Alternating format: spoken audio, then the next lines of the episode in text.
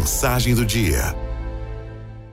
Diz um provérbio japonês que, enquanto todos estavam elogiando a cauda do pavão, os pássaros protestavam. Mas olha as patas dele! O invejoso é sempre aquele que estraga prazer, que tem sempre um mas para diminuir o outro. Como se o bem do outro ferisse ou viesse a diminuir o seu bem. Quando a gente está com vontade de dizer um mas, é melhor pensar bem.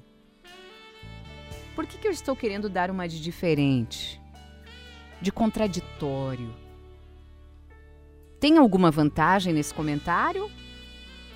Ou é apenas para manifestar a minha pontinha de inveja, de mal-estar com o bem do outro? Sounds.